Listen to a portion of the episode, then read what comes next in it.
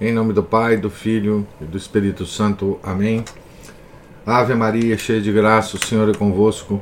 Bendita sois vós entre as mulheres, e bendito é o fruto do vosso ventre, Jesus. Santa Maria, Mãe de Deus, rogai por nós, pecadores, agora e na hora de nossa morte. Amém.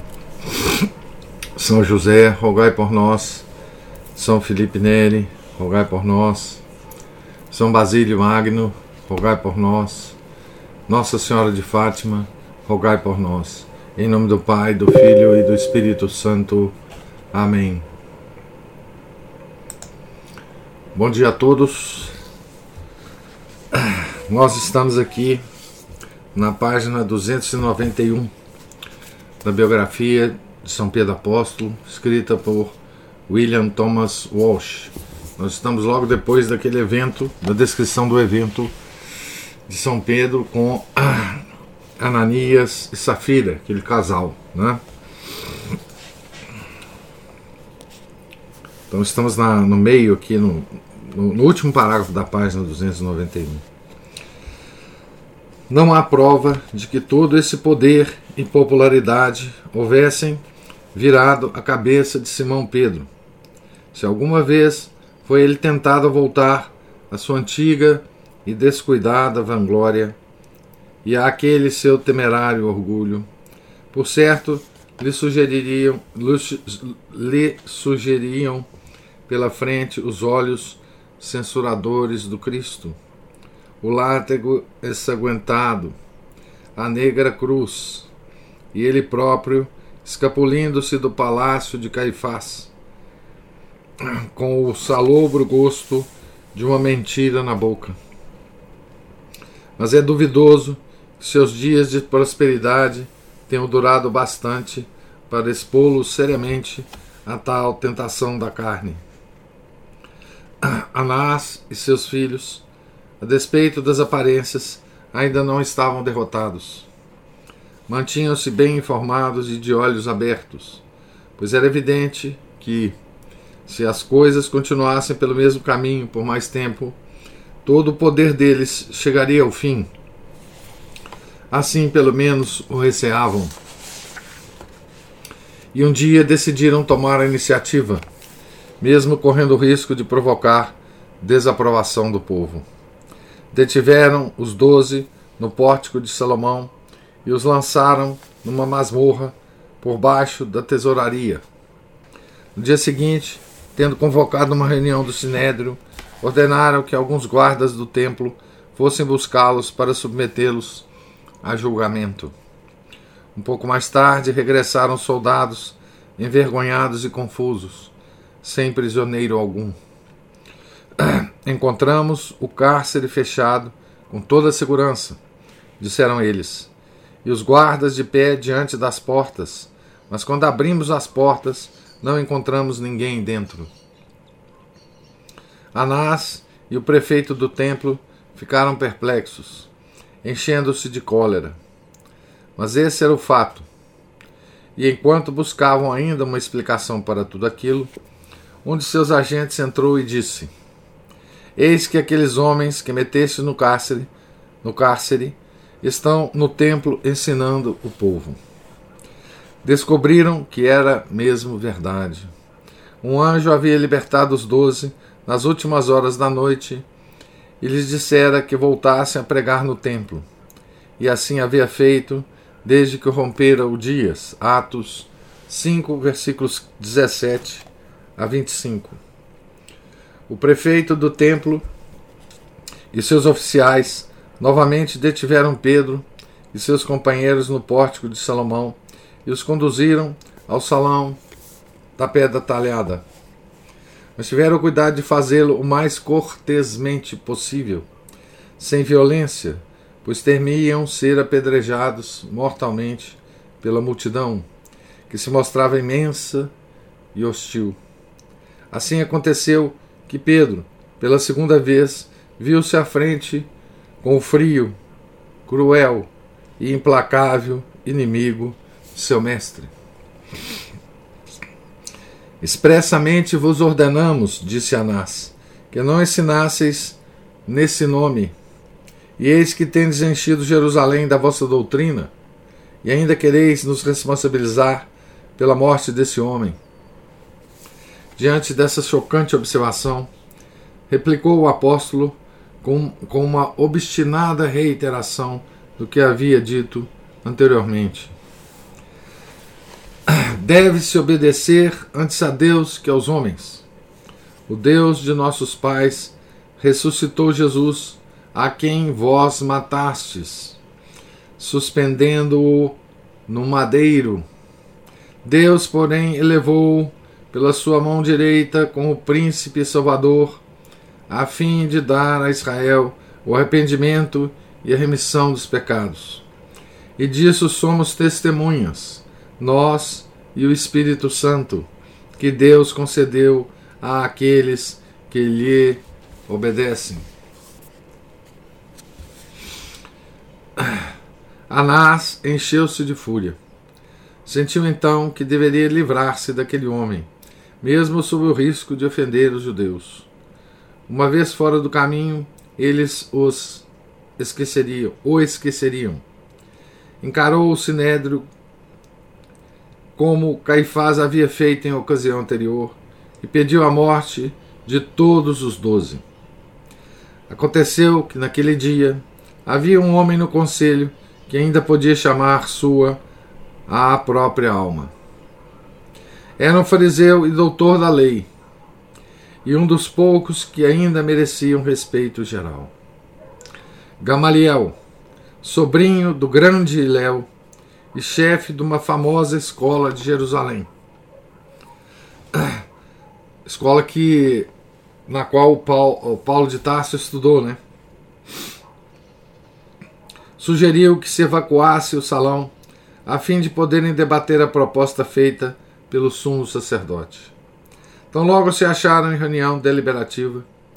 Dirigiu-se, dirigiu-lhes a palavra durante algum tempo, lembrando, como, como homem culto e figura pública que era, vários e notáveis exemplos históricos de movimentos pseudo-messiânicos que haviam redundado em nada. Se esse projeto ou esta obra argumentou ele. É de origem humana, por si mesmo se destruirá. Mas se vem de Deus, não a podereis desfazer. Não aconteça que vos encontreis combatendo contra, contra o próprio Deus. Era Gamaliel tão estimado por todos, e o seu apelo ia de tão perfeito acordo com a melhor tradição de Israel, que Anás, velho e experimentado político que era, considerou prudente retirar seu pedido por hora.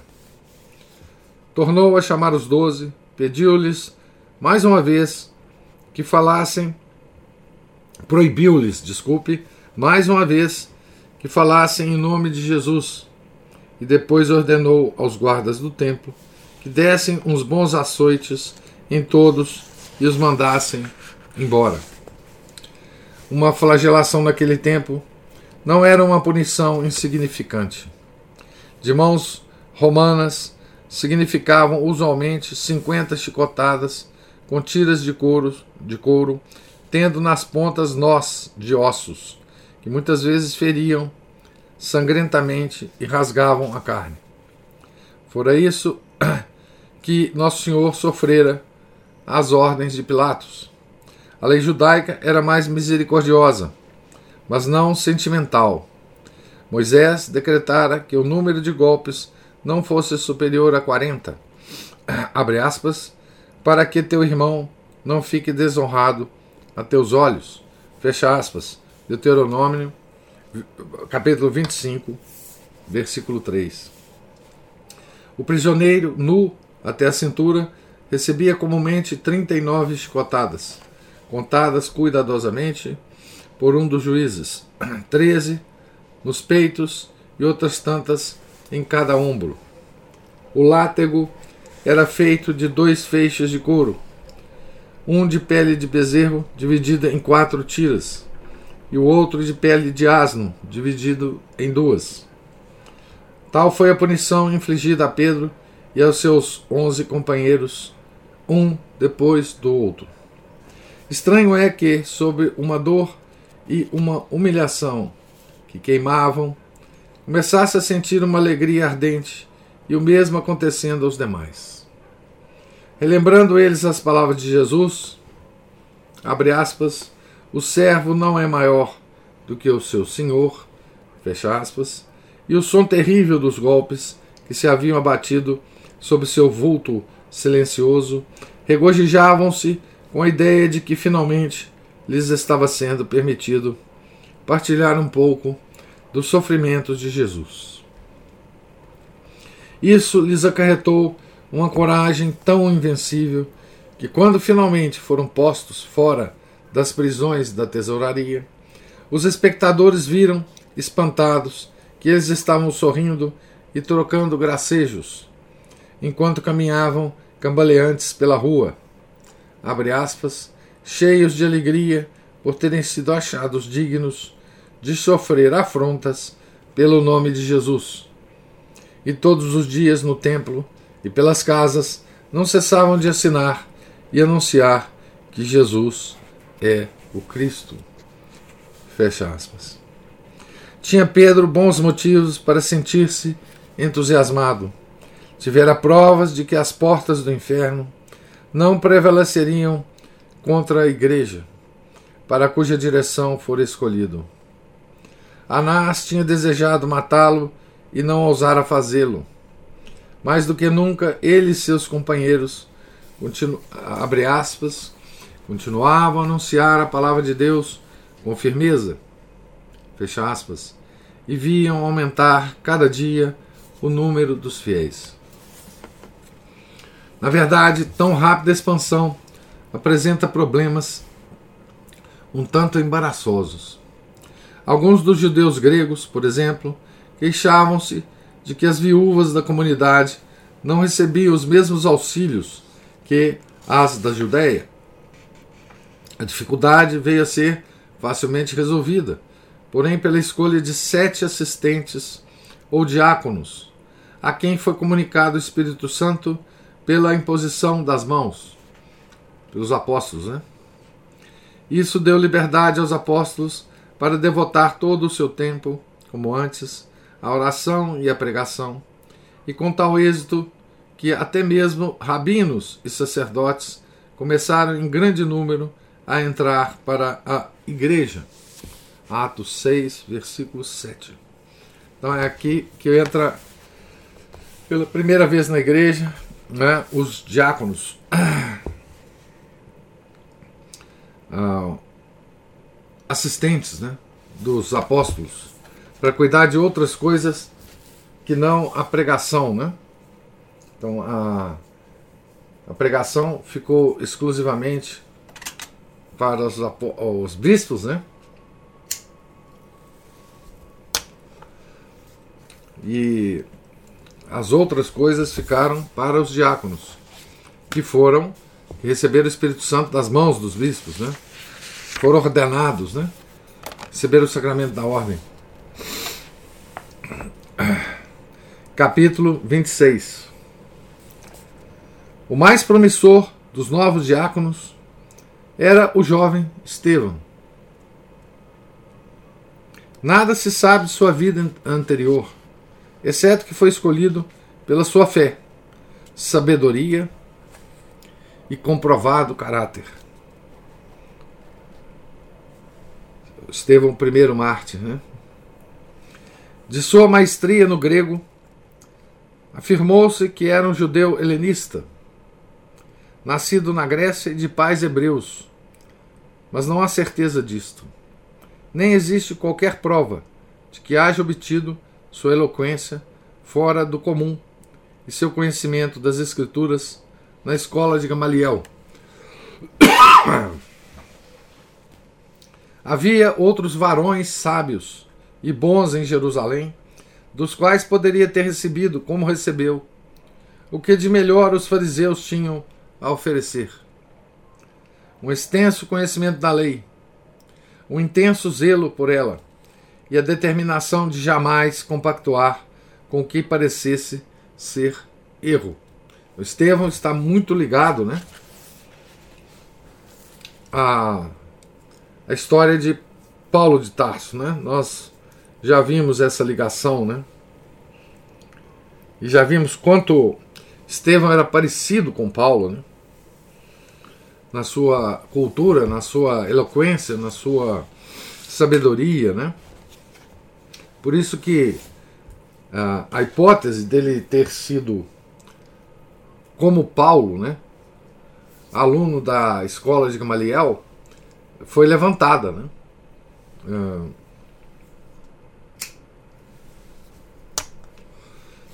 por, por estudiosos, né?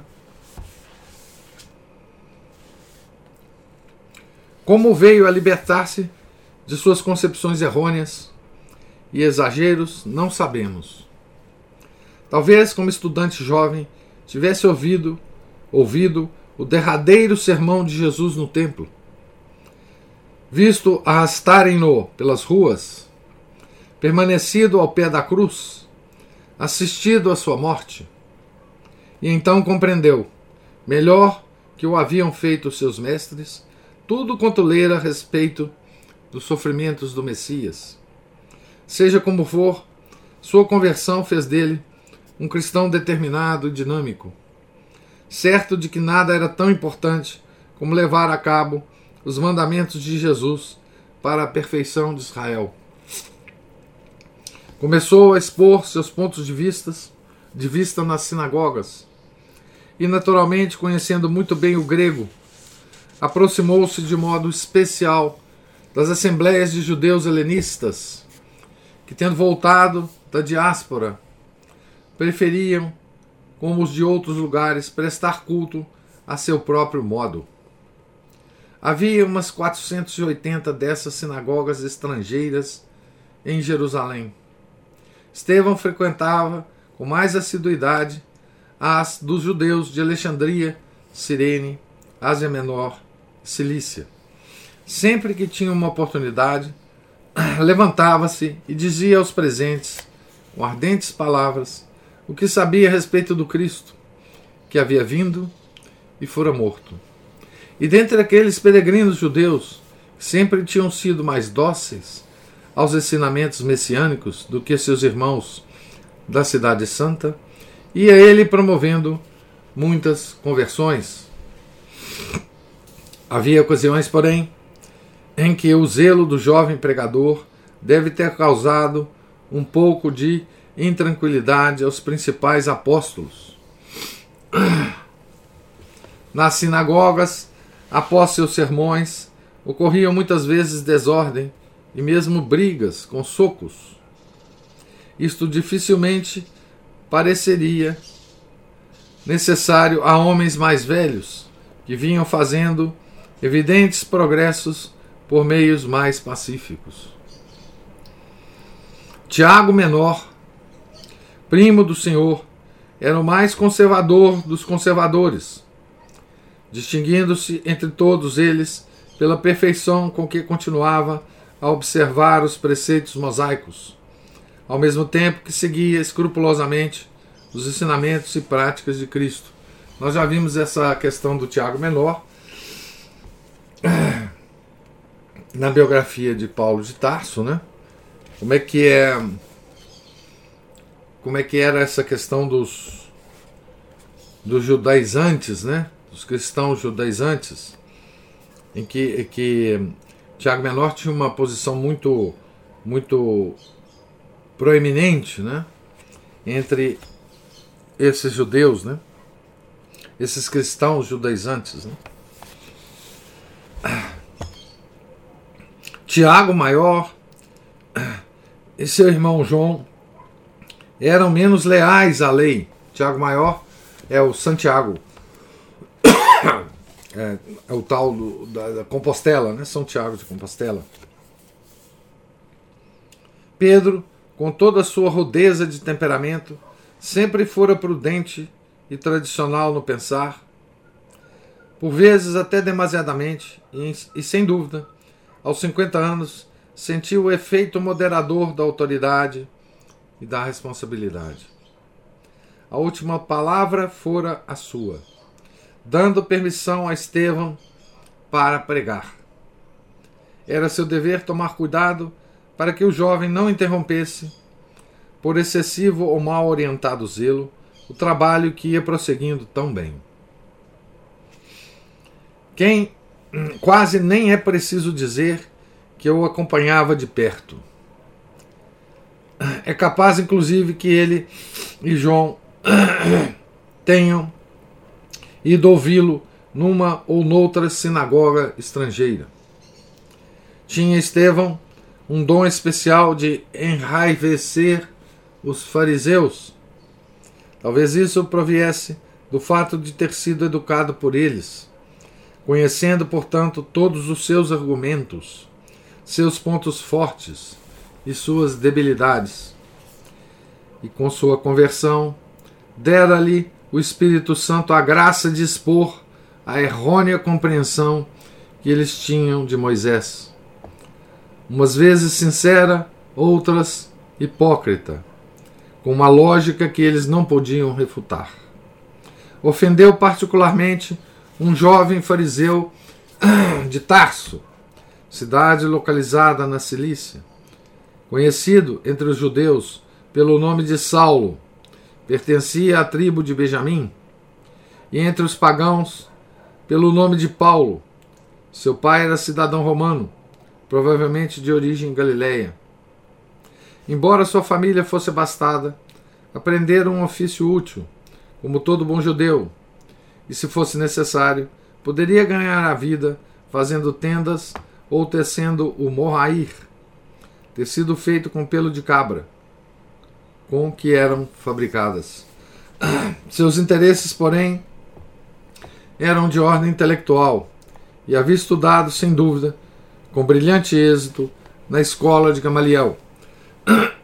É provável que tivesse voltado para a Cilícia antes da crucificação, mas agora se achava de regresso a Jerusalém, talvez para fazer outros estudos, pela primeira vez depois daquele acontecimento tido lugar ali um ou dois anos antes.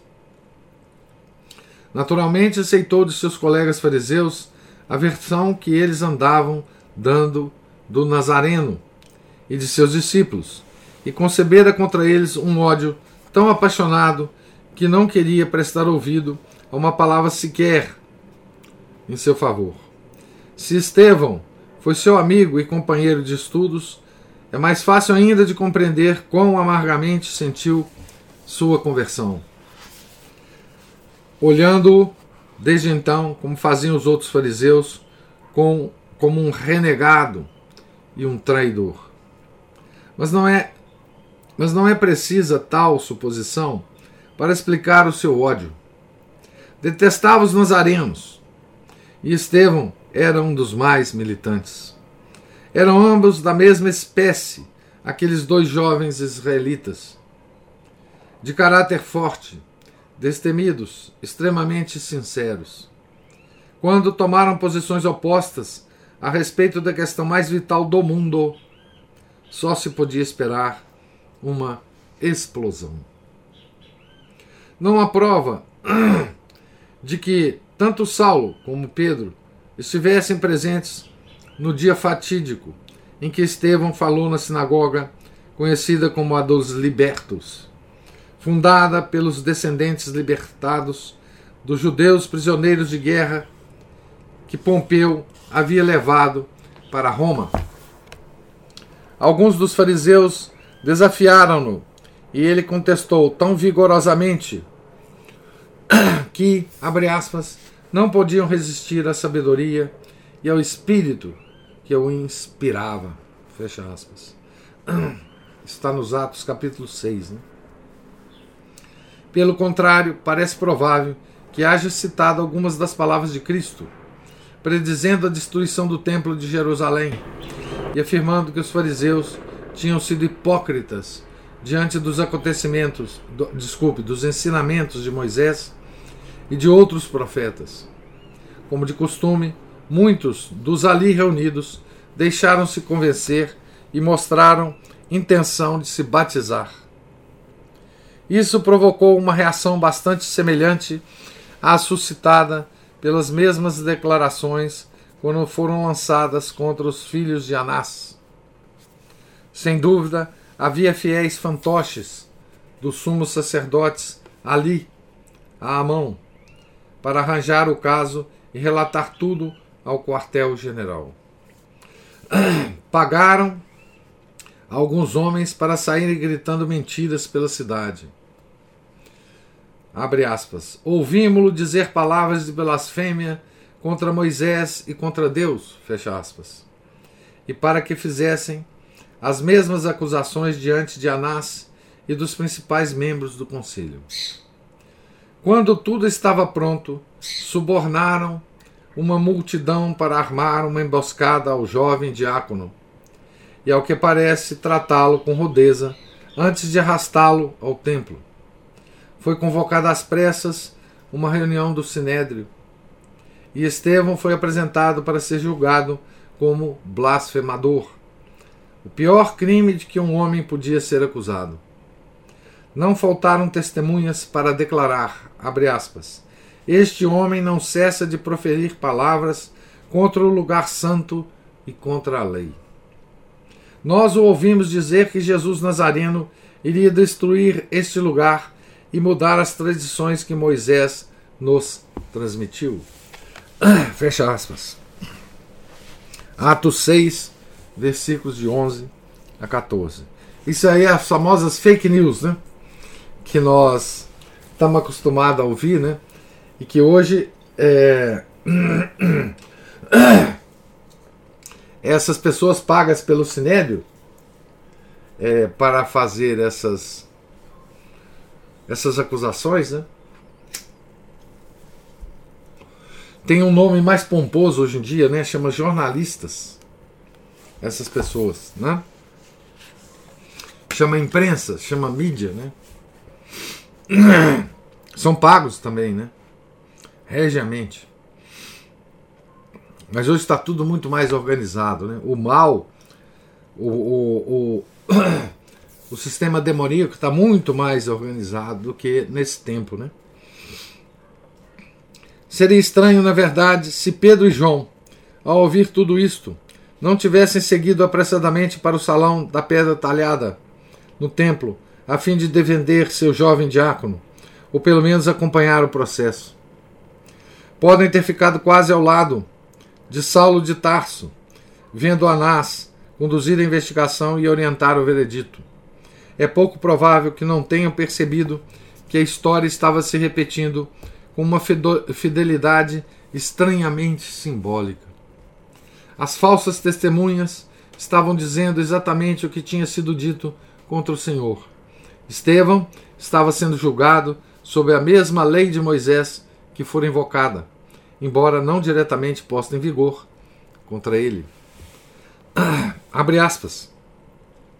Se em teu meio, em alguma das cidades, um homem ou uma mulher que faça o que é mal aos olhos do Senhor, teu Deus, violando sua aliança, indo servir a deuses estranhos ou adorando-os, se te derem aviso disto, disso, logo que o souberes, farás uma investigação minuciosa, e sendo verdade o que se disse, se verificares que realmente se cometeu tal abominação em Israel, conduzirás às portas da cidade o homem ou a mulher que cometeu essa má ação e o apedrejarás até a morte.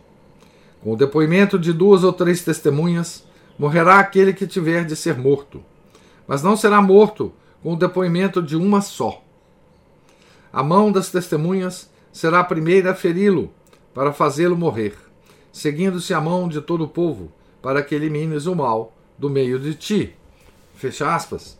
Está no Deuteronômio é, capítulo 17, versículos de 2 a 7. Essa é a lei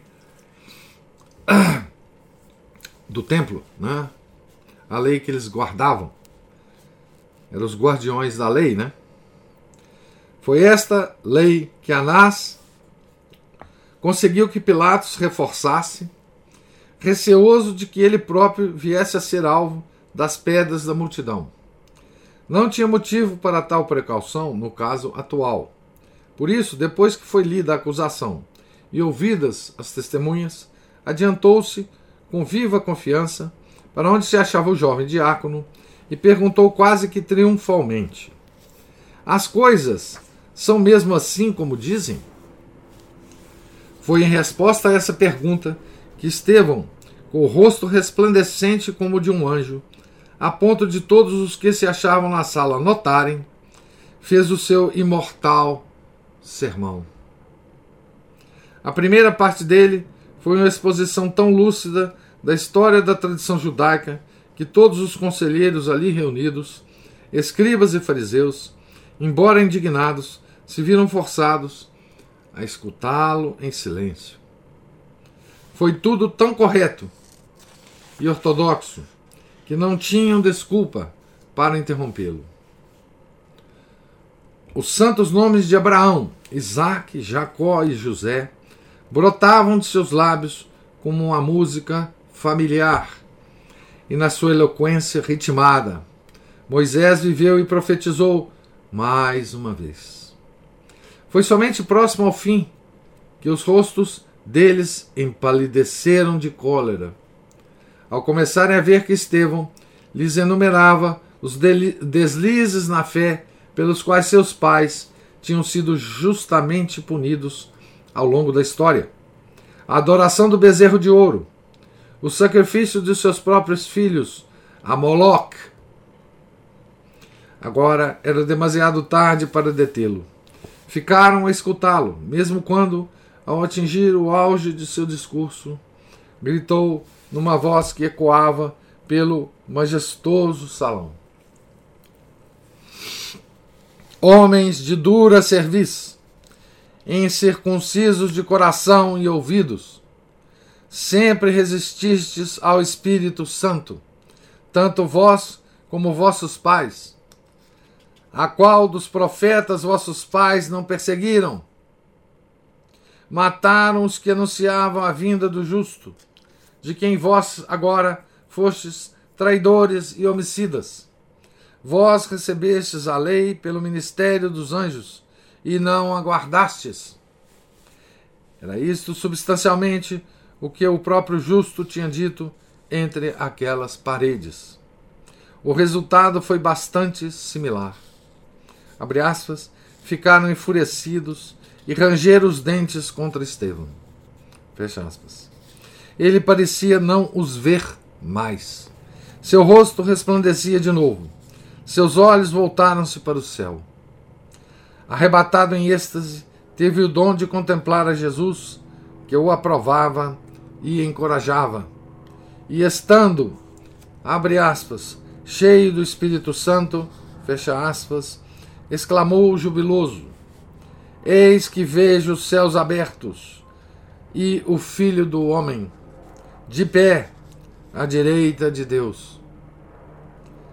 Seus inimigos aproveitaram disso para incriminá-lo perante a lei, pois estava proclamando que Jesus era Deus.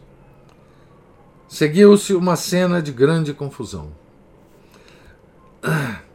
Antes de continuar aqui, só quero fazer uma observação seguinte. O Estevão jogou na cara desse pessoal todo, né, dos fariseus, o que, que eles tinham feito com todos os enviados de Deus é, na, na, no Velho Testamento. Né? O que ele estava falando era que aquele pessoal lá do templo era representantes, é, eram os representantes daqueles ancestrais que mataram todos os profetas. Martirizaram todos os profetas. Né? Todos os profetas, todo aquele que vinha em nome de Deus tentar consertar a bagunça que, que Israel tinha caído, né? tentavam avisar para eles que Deus estava descontente e que castigos viriam, eles matavam, todos eles, né? E o que Estevão estava jogando na cara deles é que eles, aqueles, Anás, Caifás, etc., eram descendentes desses mesmos matadores, assassinos de profetas, assassinos de enviados de Deus. Né? Então não tinha nada mais claro para Estevão que isso era verdade e não tinha mais odioso para esse pessoal ouvir que eles eram assassinos de profetas. Né? Porque, e outra, eles falaram, o Estevão jogou na cara deles o seguinte: que eles não guardavam a lei, eles tinham a obrigação de guardar a lei e eles próprios não guardavam a lei. Né? Então aí vocês podem imaginar a cena de grande confusão. Né? Os conselheiros e os príncipes dos fariseus taparam os ouvidos e abafaram os ecos da voz juvenil com berros de horror e de raiva. Rasgaram-se as eh, vestes que foram lançadas ao ar. Punhos fechados se ergueram. Depois, abre aspas, todos juntos avançaram furiosos contra ele, fecha aspas, e empurraram-no para fora da sala. Lá fora, fortes guardas do templo agarraram-no e amarraram-no. As falsas testemunhas esmurravam-lhe a cabeça, e muitos outros faziam o mesmo quando conseguiam aproximar-se dele. Arrastaram-no através dos pátios e saíram pela cidade. Entre bazares e vendedores ambulantes, caravanas de camelos e de jumentos, grupos de cidadãos e de peregrinos na direção da porta de Damasco, ao norte. É porque a lei dizia que tinha que se levar fora da, da cidade, né? Para apedrejar o, o indigitado, né? Pedro e João, no provável caso de terem sido testemunhas inermes desta cena, devem ter seguido a multidão vociferante com uma estranha sensação de reviverem, com a fidelidade de um sonho, uma parte do irrevogável passado. Iam agora seguindo a mesma estrada pela qual Jesus, pela qual havia Jesus carregado sua cruz. Pisavam as pedras sobre as quais havia caído seu sangue, atravessando a mesma porta e ao longo do mesmo caminho na direção do Calvário. Logo antes de alcançarem o monte, a multidão deixou a estrada principal e enveredou por um campo estéril, até um rochedo em forma de crânio, sombrio e repulsivo, e repulsivo, perto da gruta de Jeremias. A um lado dele, com uma false aberta, havia um poço cercado de pedras empilhadas. Era o Bet a Segilá, o antigo lugar do apedrejamento. Ali a mulher surpreendida em adultério poderia ter sido morta como muitos outros.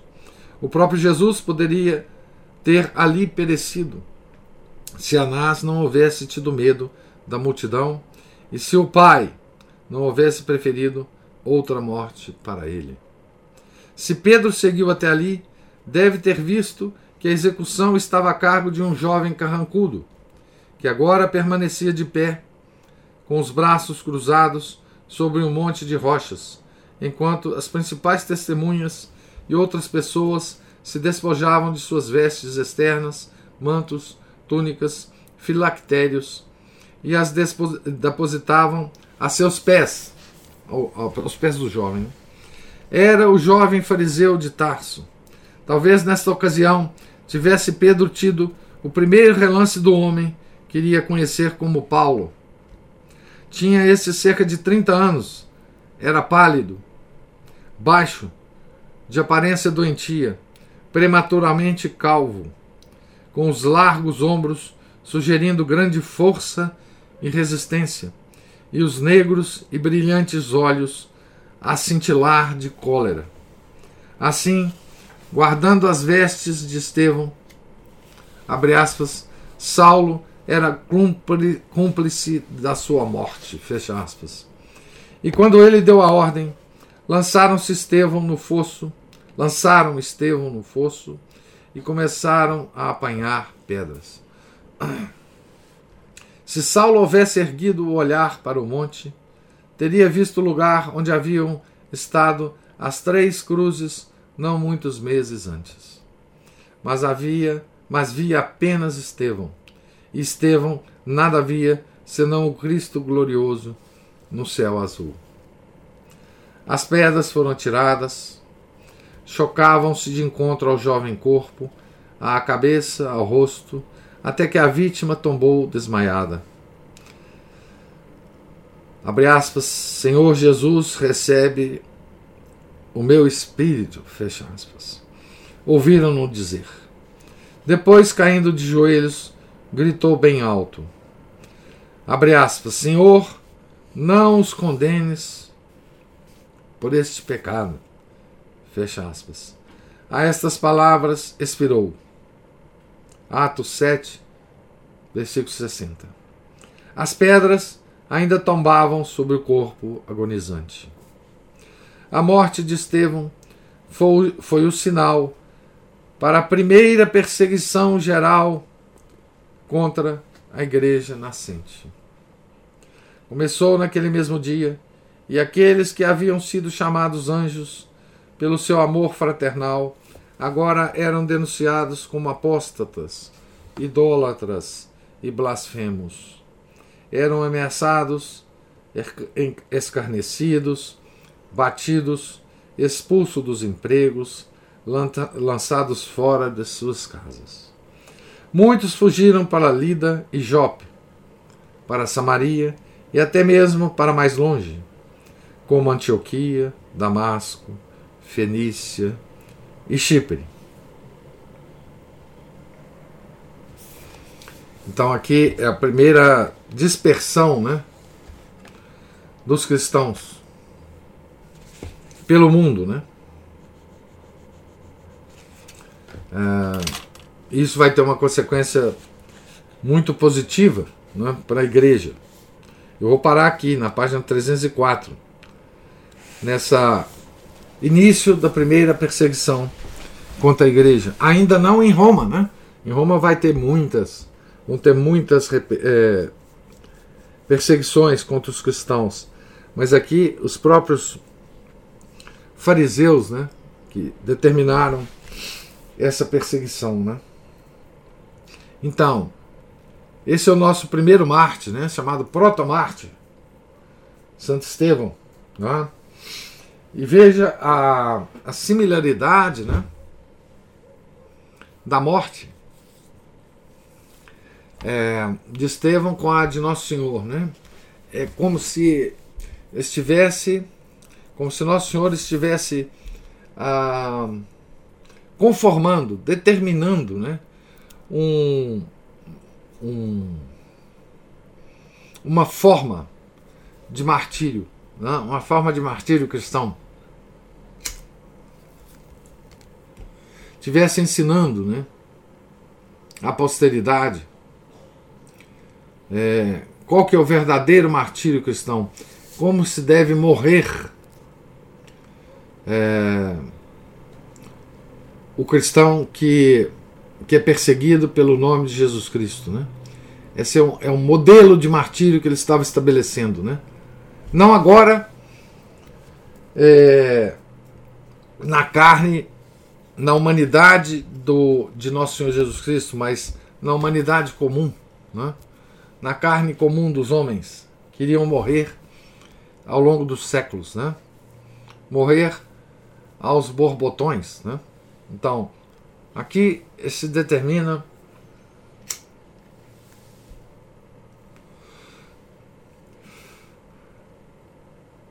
a forma,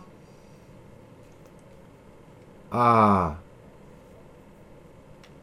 digamos assim, o método, a, não só do martírio, mas das forças que agem contra a igreja. Essa, essa essa forma de agir do nosso inimigo é sempre a mesma. Não é? Absolutamente sempre a mesma.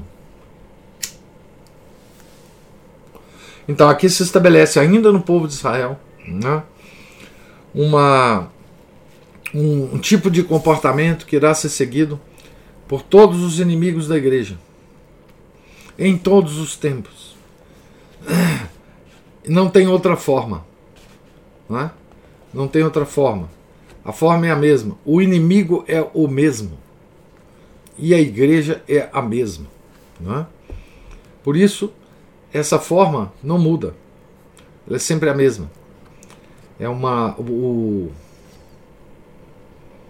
Estevão foi o protótipo do mártir, né? É, todos os martírios posteriores serão serão ocorrerão, né? Da mesma forma, né? Todos seguirão o caminho de Estevão, né? É, esse santo jovem, né? Que morreu fazendo o trabalho que muitos outros farão, né? Seguirão o próprio Paulo, né? Seguirá o, o, os caminhos de Estevão. A gente pode muito bem imaginar que Estevão, se vivesse, seria um proto-Paulo, né? Seria um, um um, um homem muito parecido com, com Paulo de Tarso, né? Não foi desígnio de Deus fazer isso, mas a gente pode bem, bem imaginar que Deus estava é, planejando, né, a sequência do trabalho de Estevão é, no próprio Paulo, né? Que depois é, vai fazê-lo com tanto brilho, né? Como a gente já viu quando a gente viu a, a, quando a gente leu e comentou a biografia de Paulo, né? Então, é preciso a gente tirar daqui a, a esse modelo, né, de martírio, né? Uh, de Santo Estevão, né? E e todo dia dele, né? A gente lembrar disso, né? Dia da festa de Santo Estevão, né? A gente lembrar disso, né? 26 de dezembro. Que ele ah, foi quem experimentou primeiro, depois de do homem Deus, né? O primeiro homem que experimentou esse martírio, né? Pois bem, Pergunto se há alguma observação, alguma pergunta, algum comentário. Oi, professor. Opa! Tudo bom? Diga, Márcio. É, bom, o senhor está falando das instituições de coleta, disseminação, manipulação de fake news aí. O, o imprensa, né, ou atividade jornalística, uma coisa interessante é que as, as primeiras agências de, de notícias, é, que depois transformaram no, na imprensa, né, eram simplesmente agências de, de, vamos dizer assim, de espionagem, coleta de informações, hoje que se chamam de agências de inteligência privada, Isso. a serviço dos banqueiros, né, que tinha uma, uma ascendência assim, bem comum assim, com o pessoal. É, pessoal judeu, que, né? Que já... Ascendência judia. É, exatamente. É, é, você ver que as bases do, do funcionamento da coisa já existia na antiguidade, né, nesse, nesse próprio tempo. Isso. Eles eram responsáveis por coletar as informações, fazer relatórios exatamente como os espiões hoje fazem, é. para os banqueiros, para eles saberem o que fazer, como manipular, como fazer, provocar guerras, como lucrar em cima delas e outras desgraças mais que eles poderiam remediar com empréstimos e lucrar horrendamente com isso, né? É, seria muito interessante que as pessoas é, estudassem um bocado sobre isso, sobre é, o funcionamento dessas agências de inteligência, contra-inteligência, operações psicológicas, que é isso que a imprensa faz atualmente. Né? Coleta informação, ela vai passar aquilo para quem interessa, para quem não interessa vai passar uma parte só, ou distorcer, ou mentir, para poder manipular serviço daqueles que são os donos do dinheiro do mundo e dos governos, né, que são é, submissos a esses donos do dinheiro. Né? O, o, Estado hoje não é uma, uma instituição é, que segue né, a lei de Deus e exerce o poder em nome de Deus, mas, mas em nome do diabo, que ah. é o, o, aquele que manda justamente nessas, nesse, nesse, nesse, é, essas instituições financeiras aí, né, que mandam em tudo mais aí. É, então, assim, eu queria só, se o senhor puder dizer, dizer alguma coisa assim é, sobre isso, fazer mais outros comentários a respeito, ou indicar para as pessoas também algum estudo nessa área, para elas poderem se informarem como isso funciona e para evitar serem justamente manipulados por isso. E é só isso. Obrigado. Muito bem. Tem um documentário de 2020. Eu não sei se vocês é, assistiram. Ele ficou muito famoso. Eu acho que tem ele legendado. Chamado Out of Shadows. É, eu, eu achei ele aqui, mas não achei ele legendado. Mas ele tem. Se vocês procurarem no YouTube, é, o documentário, né? Porque tem. É, é com esse nome tem música de, de, Iron Maiden, etc. Vocês vão achar muita coisa. Mas o documentário é Out of Shadows. Ele trata desse assunto uh, que o Márcio uh, mencionou aqui. Ah, pois é, o Paulo está aqui, ó. O Paulo está aqui. Leia um livro Complô contra a Igreja. Isso também é importante. Eu não li esse livro. É... Mas é, é, dizem que esse livro é impressionante, né? Ah. Ele, ele pega fatos uh, históricos e eles relacionam, assim, você vê como é, esse ódio é, anterior dos judeus ele foi abafado e cresceu ao longo da Idade Média, porque quando a Igreja Católica se aliou a, ao poder temporal também, né, com as monarquias, e aí ele vai mostrando como esse ressentimento, e aí culmina nisso que o Márcio está falando, que eles desenvolveram um submundo e eles transitam muito bem nisso aí, né? E eles acabaram acumulando riquezas e controlando meios. Então, assim, é, é impressionante. É. Aqui, aí, coloca. O presumo banqueiro do Alexandre Costa, presumo judeu também. É. Não, isso é sempre, claro. Mas aqui, é, se você puder, é, compartilha aí o link para o PDF desse livro aqui no. Vou, no, vou fazer isso agora. Aqui no Skype. Fazer isso agora. Tá. Então, o Márcio, eu segui um pouco essa questão das agências internacionais de notícias por um caminho é, muito interessante, que é o seguinte.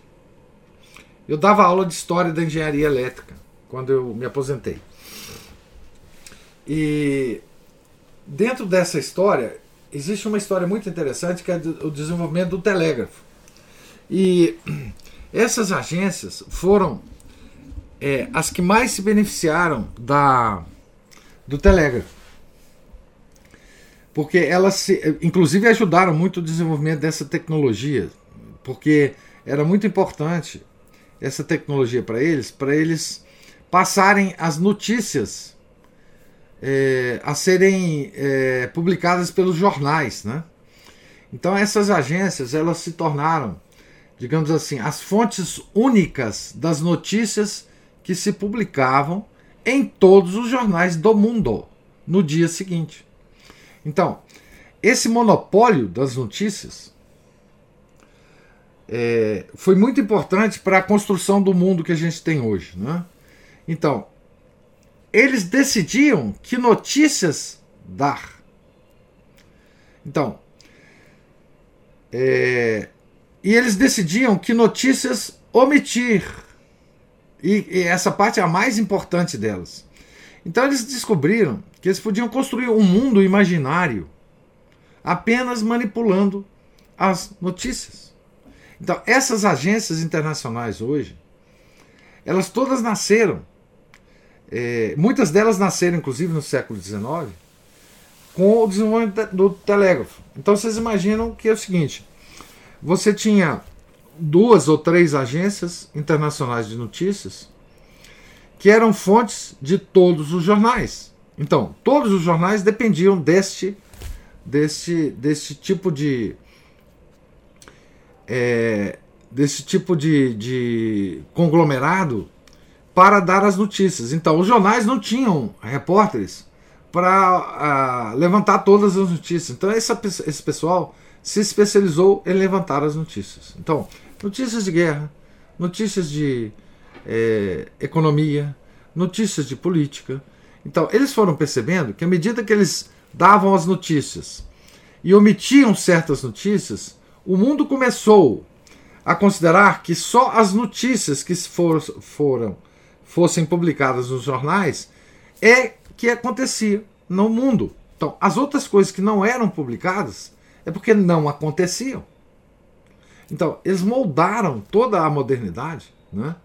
Aí o Paulo, Paulo já, é, já compartilhou aqui com a gente o, o livro Complô contra a Igreja. Então, veja bem, eu vou também compartilhar lá no YouTube é, esse no, no, vídeo do que vai para o YouTube né, esse, esse livro também. Então veja bem o seguinte: hoje a, a 99% das pessoas do mundo só consideram que existam coisas acontecendo no mundo a partir das notícias da mídia. As coisas que não estão lá é porque não existem. Então, o critério de você achar que uma coisa é real ou não é o critério da mídia. Tá certo? Então, por isso que a gente encontra tanta dificuldade em conversar com as pessoas hoje em dia e dizer: não, isso não aconteceu. Mas como não aconteceu? E isso está publicado em todos os lugares. Eu vejo isso em todos os canais de televisão. Eu vejo isso no YouTube. Como é que você está falando que isso não, não, não, aconteceu dessa forma ou aconteceu outra coisa que não está publicado? Então, toda a nossa realidade hoje, tudo que está na nossa cabeça, 99%, é determinado por essas agências de notícia, que são concentradas hoje em dia, tem duas grandes, é, né, é, que são concentradas nessas notícias. Eu lembro, eu lembro, tá certo? na, lá no, no departamento de engenharia elétrica da UFMG tinha um professor muito muito é, muito famoso ele tinha um, na casa dele um teletipo que recebia é, um teletipo é uma, uma espécie de máquina de é, de como é que chama essas máquinas de que você passava um documento e saía lá na outra máquina eu já até esqueci o nome dessa máquina. Mas ele recebia de manhã cedinho fax. É isso, fax. Era uma espécie de fax. Mas ele recebia, ele, de alguma forma, ele tinha um contato com essas agências de notícias e ele recebia de manhã as notícias que iam ser publicadas nos jornais. E ele nos contava. Ele, ele chegava na, na, no departamento, bem cedinho, e a gente conversava na, na sala dos professores, e ele nos contava as notícias que estavam acontecendo no mundo. Porque ele recebia no, no, na máquina dele, na casa dele. Tá certo? Então, aquelas eram as notícias. Aquilo era o que estava acontecendo no mundo. O que não estava ali não estava acontecendo. Tá certo? Aquilo era o que estava acontecendo. Então, isso, enfim, na década de 80, eu lembro disso, né? Como eu, quando eu me transformei, é, é, eu assumi o, o cargo de professor na, na UFMG. Então, vocês vejam que isso aí é, muito pouca gente sabe disso, né? Quer dizer, que, que hoje quem controla as notícias do mundo. Não, não, estou falando dos donos de jornal, não. Porque os donos de jornal são muito poucos no mundo também. É, o jornal hoje nem mais existe, mas os donos da, da divulgação das notícias. Mas eu estou falando da geração das notícias. Tá? Então, a geração das notícias, o que a gente ouve, é, essa geração é, é, é, tem, responsável por elas são dois ou três conglomerados monstruosos é, e que passam essas notícias para todo mundo. Então, é, isso que você levantou é uma coisa impressionante, né? Porque assim, é, hoje a gente fala, Reuters é uma delas, né? E tem uma outra a Reuters é inclusive do século XIX, né? Tem uma tem uma tem uma outra que eu esqueci o nome, uma é, francesa. É não, é, não, a Juliana tá lembrando aqui, Associated Press também é outra. Mas tem uma, a Juliana tá, tá, tá, tá lembrando aqui que é do, do daquele vídeo Monopoly, né? Não esqueçamos, tudo no mundo pertence a cinco, a cinco grandes conglomerados, né? A Vanguard, né? BlackRock, etc. E que nome esquisito, né? BlackRock, né? Pedra Negra. Tem, um, tem, um, tem um símbolo dessa pedra negra, tá? Mas é. Uh, então, isso é, que, que hoje a gente fala de fake news, etc, etc quando, quando essas expressões atingem a população, é porque elas já foram institucionalizadas, gente. Tá certo? Essa questão hoje que a gente fala, ah, mas as fake news vão, vão é, trazer de novo a censura, porque a gente não pode mais falar alguma coisa porque vão taxar de fake news. Isso já existe, a censura já existe.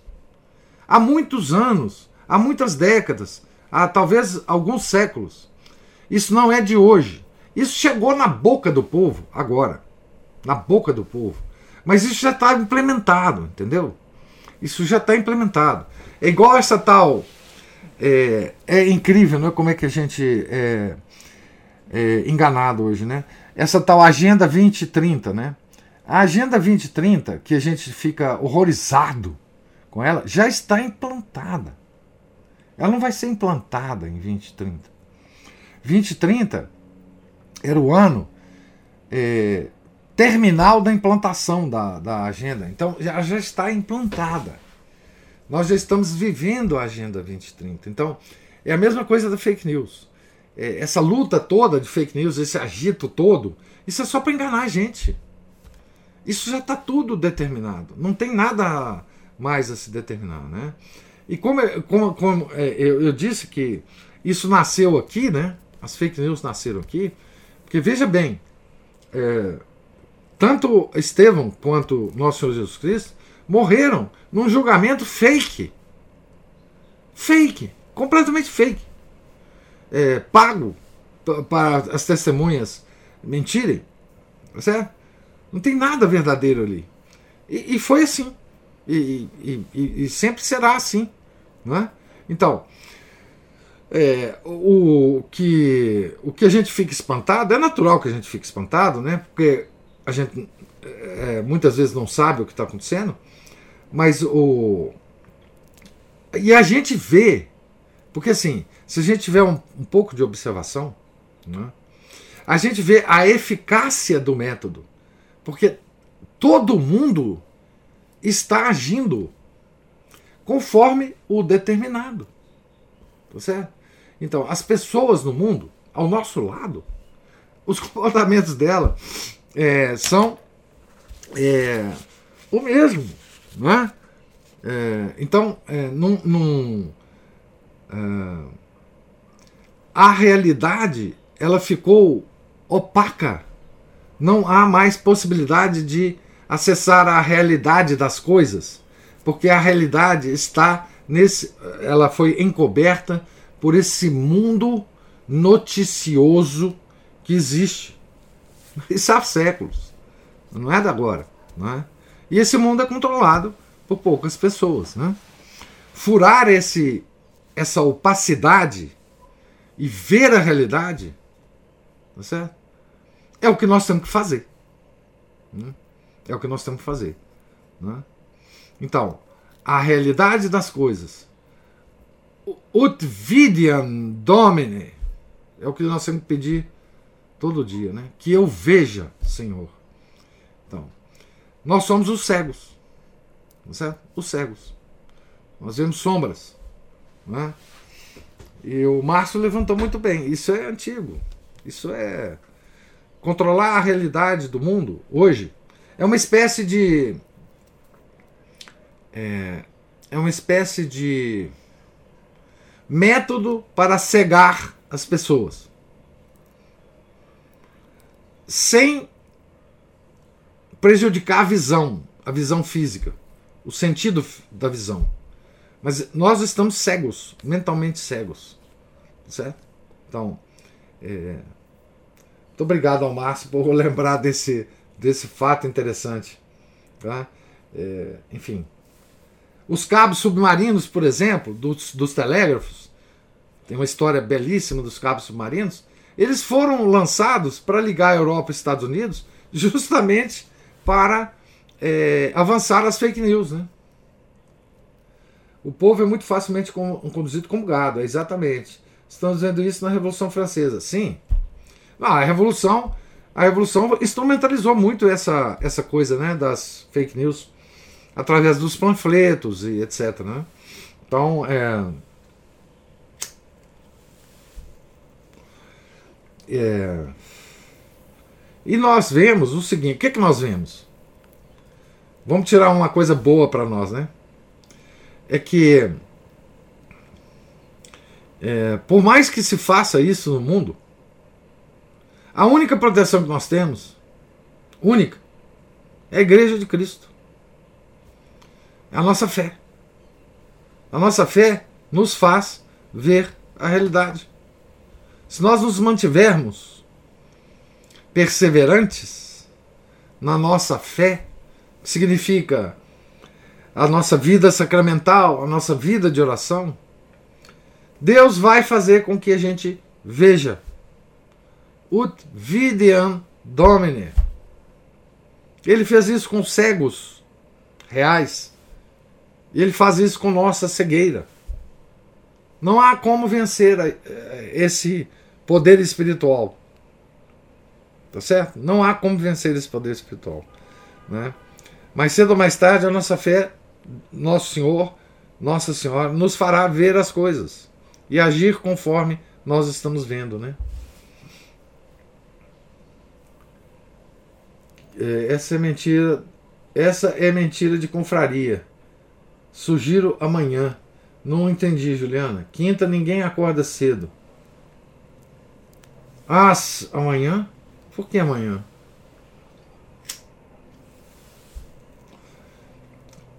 Não sei se a Juliana está sugerindo confraria amanhã. A Juliana é meio enigmática, tem hora. É, ela falou: isso é matéria de confraria. Pois é, ela está sugerindo confraria amanhã, né? Sugiro amanhã, não sei. É porque quinta é, porque é quinta feriado. Feira. Ah, quinta, feriado, agora sim. Tá vendo? Alguém te entende, é, Juliana? Pois é, amanhã tem. Amanhã tem. Amanhã tem, tem Revolução Francesa, minha filha. Nós não paramos, não. Mas é, sim. É, é, esse é assunto de muitos, muito tempo, né? Pois é, mas o, a culpa disso é do Márcio, que me puxou a língua, tá certo? É, a culpa é. Diga, Ana Paula.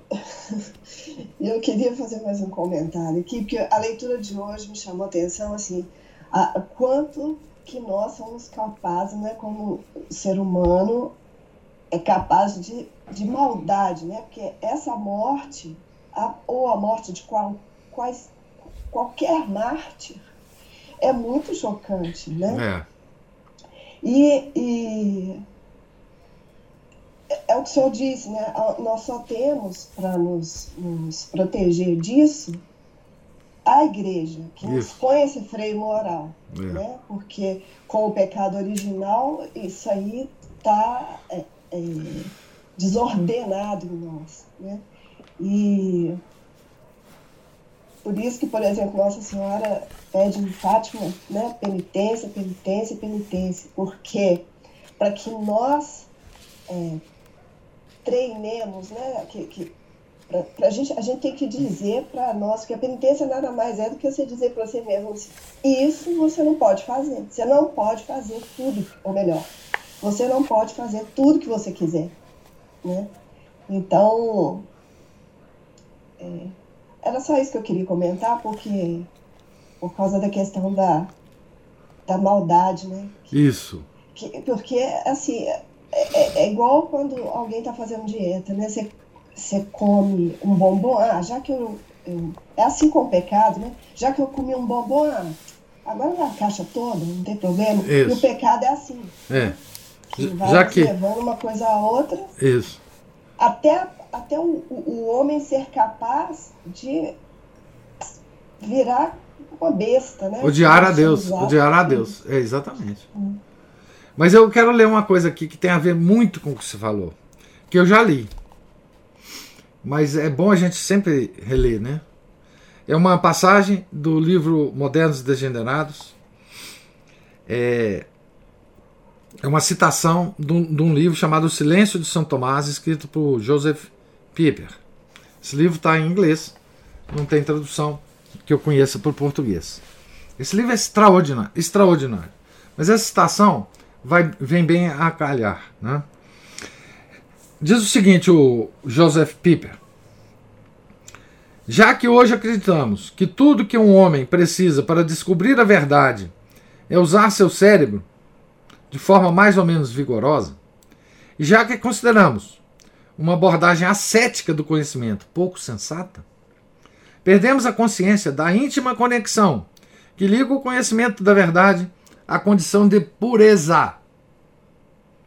Tomás diz que a filha primogênita da imprudência é a cegueira do espírito.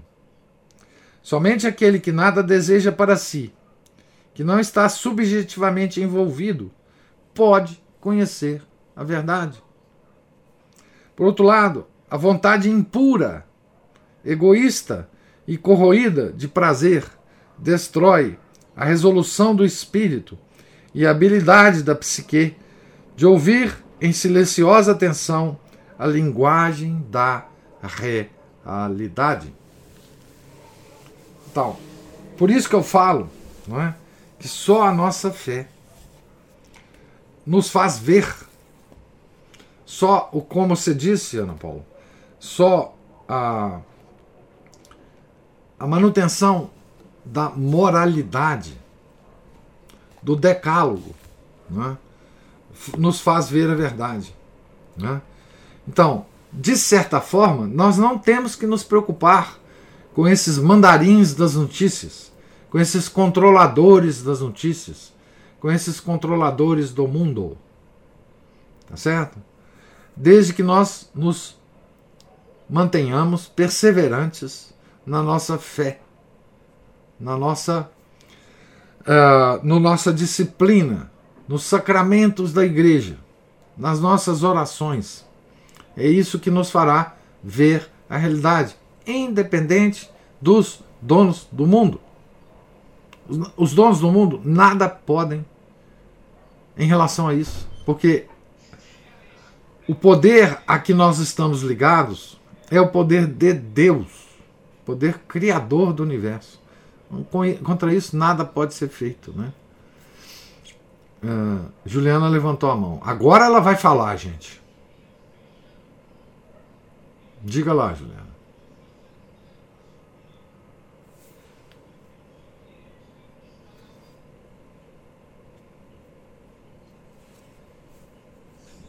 Juliana conseguiu agora abrir o microfone, mas falar ela ainda não conseguiu não. Juliana. Fale, minha filha.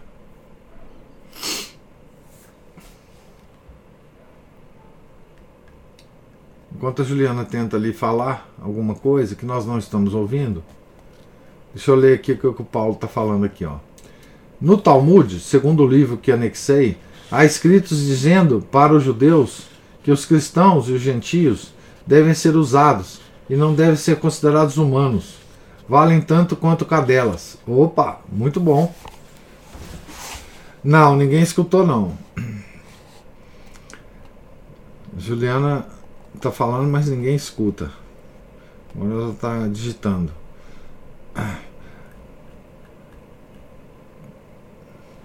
Ela está sugerindo aqui também amanhã é, muitas coisas, tá, confraria.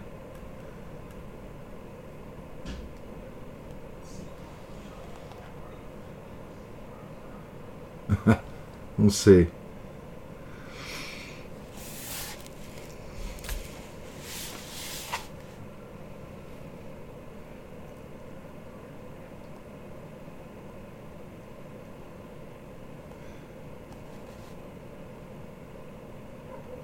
Pois é, isso que eu estou falando, Juliano. Ele está falando, é melhor ficar cego, somente a fé que o Senhor disse.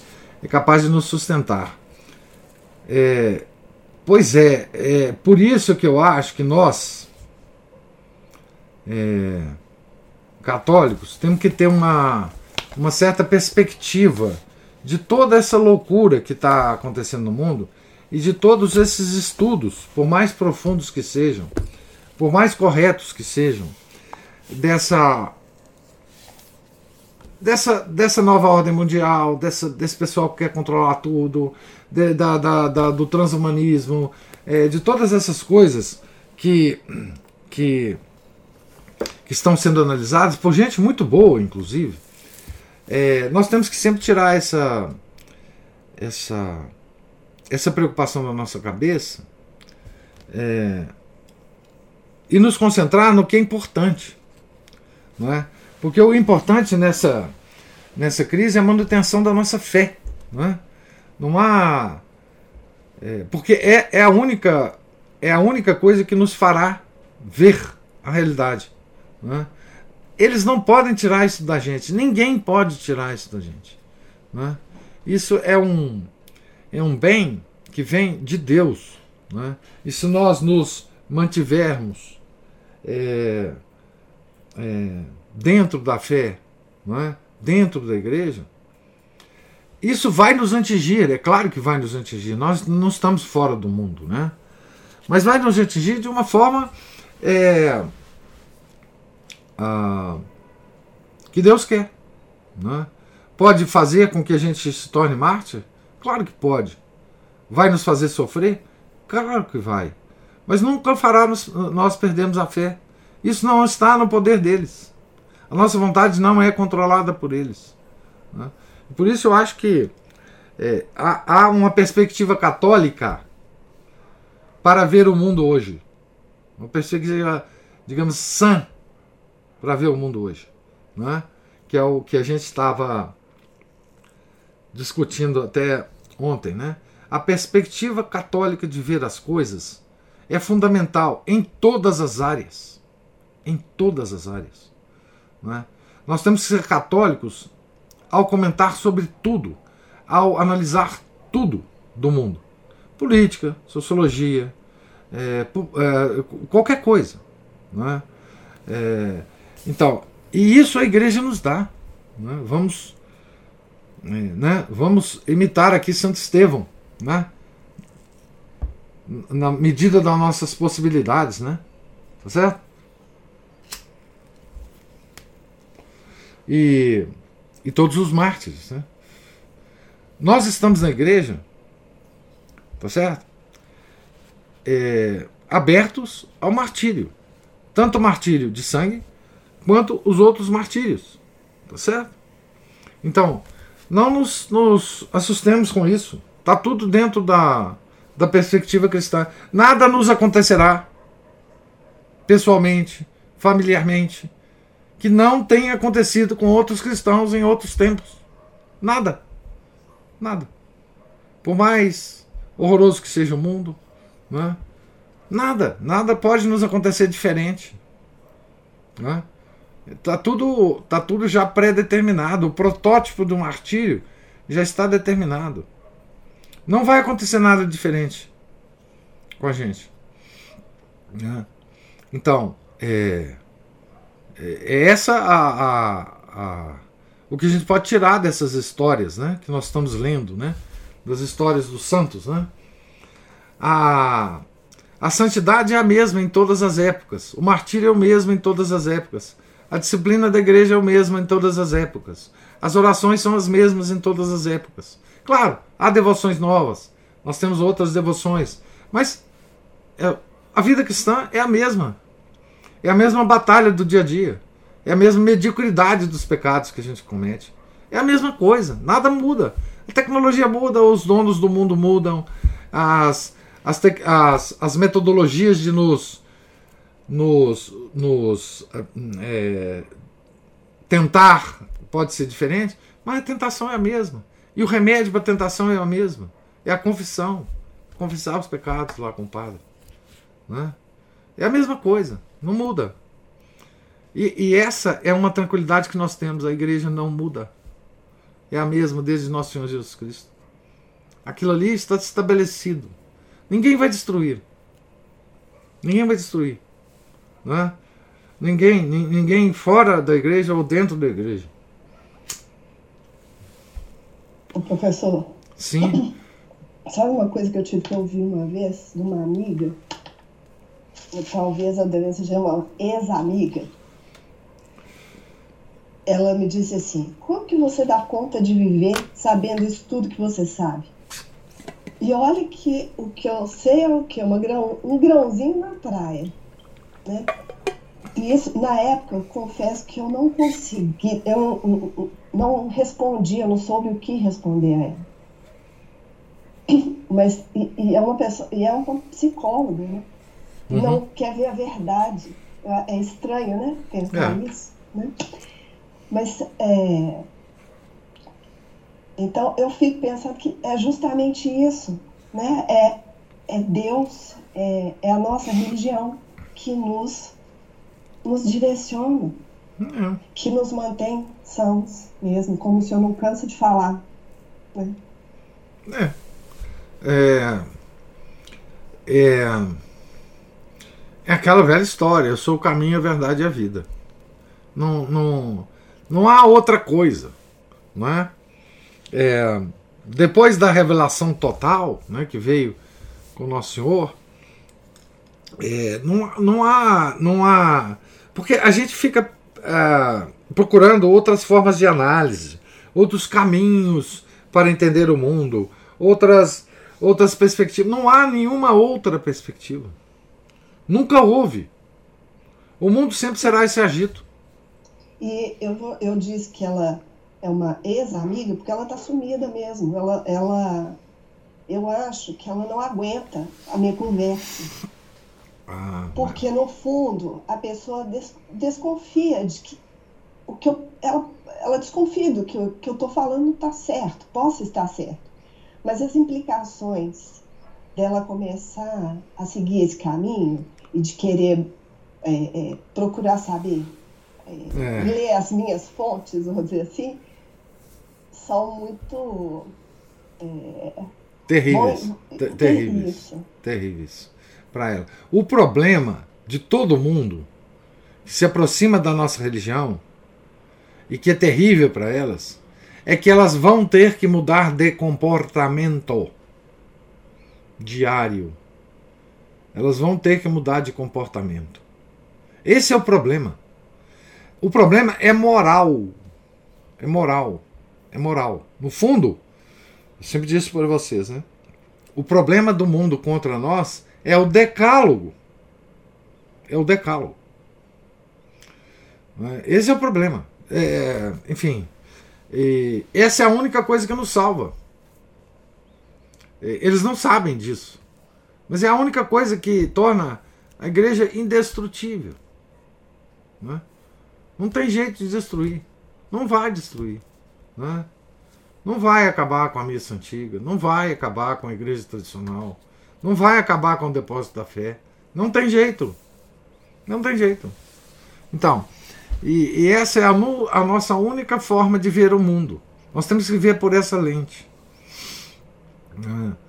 Ah, mas fulano disse isso, ah, fulano disse aquilo, ah, você viu aquele negócio, ah, isso não aconteceu. Não, é, é, enfim, o mundo é o mesmo, o agito é o mesmo. O agito é demoníaco, né? O Felipe, tem ouvido isso ultimamente. Se ficar muito bitolado, você não consegue viver. É, bitolado. Eles nos chamam de bitolado, né, Felipe? Pois é, mas é a única forma de viver é essa. É, nesse mundo louco, né? É, nesse mundo que está sempre nos chamando a atenção para alguma coisa que não tem a menor importância, né? E a gente às vezes, muitas vezes, né, somos levados a abandonar o nosso caminho e ficar é, radical. É, isso é o, o mínimo, né? Essa, e nós somos, né, radical, porque radical é aquele que vai à raiz das coisas, né? Então, nós, esse, esse, esse título que nos dão é, é verdadeiro, né? Temos que admitir que ele é verdadeiro, bastante verdadeiro, né? Então, assim, Professor, é, é a única forma de enfrentar esse imbróglio filosófico moderno é eu falo sim, sim, não, não. Sim, sim, não, não é o radical. É, ué. É você. é, assim, é sim para o que você entende claramente que está de acordo né, com a verdade de sempre e não para o que não está. É. Algumas coisas extrapolam a nossa, o nosso conhecimento e a nossa capacidade. Santo Agostinho tem alguma, alguns ensinamentos sobre isso, que é você confiar e obedecer. É. Aquilo que está acima do que você pode compreender, você deixa para lá. É deixa. É, é, o problema é seu, é. é. o problema da sua burrice. É. Não é problema da verdade. Não, e o que estava acima de você e você não compreende, você não obedece. Você Sim. tem que usar cautela também. Não, não, não estou compreendendo isso. Isso não está no, esquema geral da minha.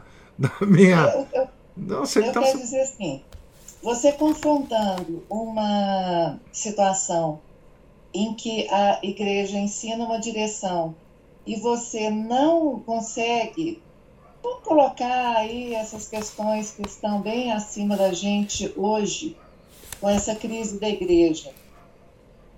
Pai, nós temos aí dois mil anos que antecedem Isso. uma situação que foi nos imposta. Isso. E que é uma. É, que eu estou falando do concílio, obviamente, né? Ele foi empurrado com ela abaixo uh, dos católicos, né? Do clero mesmo, a maioria do clero e, e cheio de tramóia, né? Ora, se você está diante de uma questão superior, que há, há uma. É o que a gente fala, é, é esta eclésia numa sala, fora da igreja não há salvação. Qual é o meu problema se eu tenho que salvar só a minha alma, né? Por que, que eu tenho que afirmar, oh, a gente, eu estou vendo a Ana Paula falar das amizades e tal, eu lembro de uma vez que eu, a gente é sempre confrontado com isso. Uai, mas e o resto do mundo? E os muçulmanos não vão se salvar? Os hindus não vão se salvar? Aí um dia eu falei, olha, isso é problema de Deus, não é problema meu. Como é que eu vou saber? É, isso mesmo. Agora, eu não tenho que abrir mão é, de uma verdade da igreja para ser lógica com o mundo. É, não. Essa não. que é a besteira. É, exatamente. Nós, é, nós queremos estar bem com o mundo, sabe? O problema é esse. Essa é a primeira forma de perdição. Nós não precisamos estar bem com o mundo. Nós precisamos estar bem com a nossa religião, com o nosso Deus. E ele, ele tem caminhos é, desconhecidos mesmo. E daí? Né? É, enfim, nós aqui, o que, que nós temos que ver, é que ficar preocupado com a salvação de muçulmano? Não temos, nós não temos essa preocupação. Nós temos. A, a nossa preocupação é viver a nossa religião, é, é confessar frequentemente, é, é, é comungar, é, enfim, fazer as nossas orações diárias. O resto não tem preocupação. Está na mão de Deus. Né? Então é isso. É, isso. A perspectiva católica é essa. Ah, mas tem cinco empresas que comandam o mundo. Olha eu com isso. E eu com isso. Eu não tenho poder sobre essas empresas. Eu não tenho poder de derrubá-las. Ah, mas o Jorge Soros, o Klaus Schwab, não sei mais quem, e patatá. Eu não, eu não tenho. Não é, não é que você não precise é, entender essas coisas, que você está interessado em saber. Não, isso tudo bem. Mas você ficar envolvido emocionalmente com isso, você perder noite de sono com isso, ah, pelo amor de Deus, perde noite de sono fazendo vigília de rezando, e tudo bem, né? Mas não, não perde noite de sono com Klaus Schwab e Jorge Soros, porque isso não tem sentido algum para nós católicos. Né? Não tem, não tem sentido. Né? Ah, porque agora é ano de eleição no Brasil, o que, que será do Brasil? Olha, não tem. Nós não temos controle sobre isso. Né? Vamos, vamos viver a nossa vida católica primeiro, depois, se sobrar tempo, a gente vê o que, que a gente pode fazer. Né? Então, assim, é isso, né? É, é, imagino que, que essa manutenção é que fará nós é, vermos, ficarmos com os olhos abertos, né? Como Estevão estava, né? Mesmo sendo apredejado, ele estava com os olhos abertos. Tão abertos que estava vendo nosso Senhor Jesus Cristo à direita do Pai. Né? Então é isso que nós precisamos desejar, né? A gente sempre veja isso, né? A gente sempre veja isso. Então vamos abaixar o livro aí do Comprou contra a Igreja. Esse livro dizem que é muito bom, Paulo já leu, diz que é impressionante. Então eu vou, num determinado momento da minha vida, eu vou ter que ler esse livro também.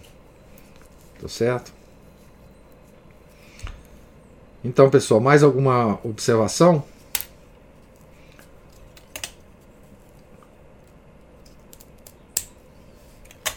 É, não havendo,